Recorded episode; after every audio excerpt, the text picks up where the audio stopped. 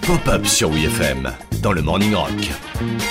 Quand t'es chanteur, la pire tuile qui puisse t'arriver, c'est d'avoir une extinction de voix. À moins d'avoir une trousse à pharmacie magique, euh, c'est généralement synonyme d'annulation de concert ou de report d'enregistrement. Ok, ok, on met ça On met ça. Bon après, il y en a qui s'en foutent et qui jouent quand même, hein. Genre Vince Neil, le chanteur de Motley Crue. Bon, il peut plus du tout en caler une dedans, mais il va quand même au charbon te coller des frissons de la honte.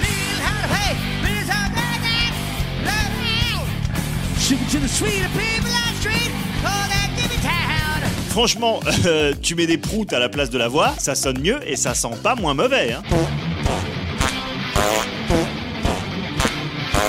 Mais il y a également des chanteurs pour qui la perspective de perdre la voix a été une épreuve extrêmement difficile. C'est ce qui est arrivé au chanteur de Dream Theater.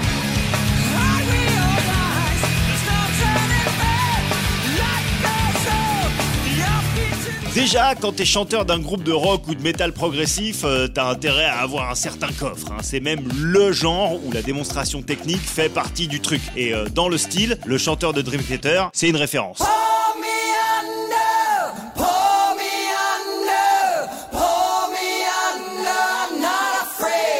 Mais en 1994, James Labrie, euh, on dit le Brie, non Il coince ce fromage, hein souffre d'un très gros problème de cordes vocales alors que le groupe commence justement à bien marcher et à vivre de sa musique.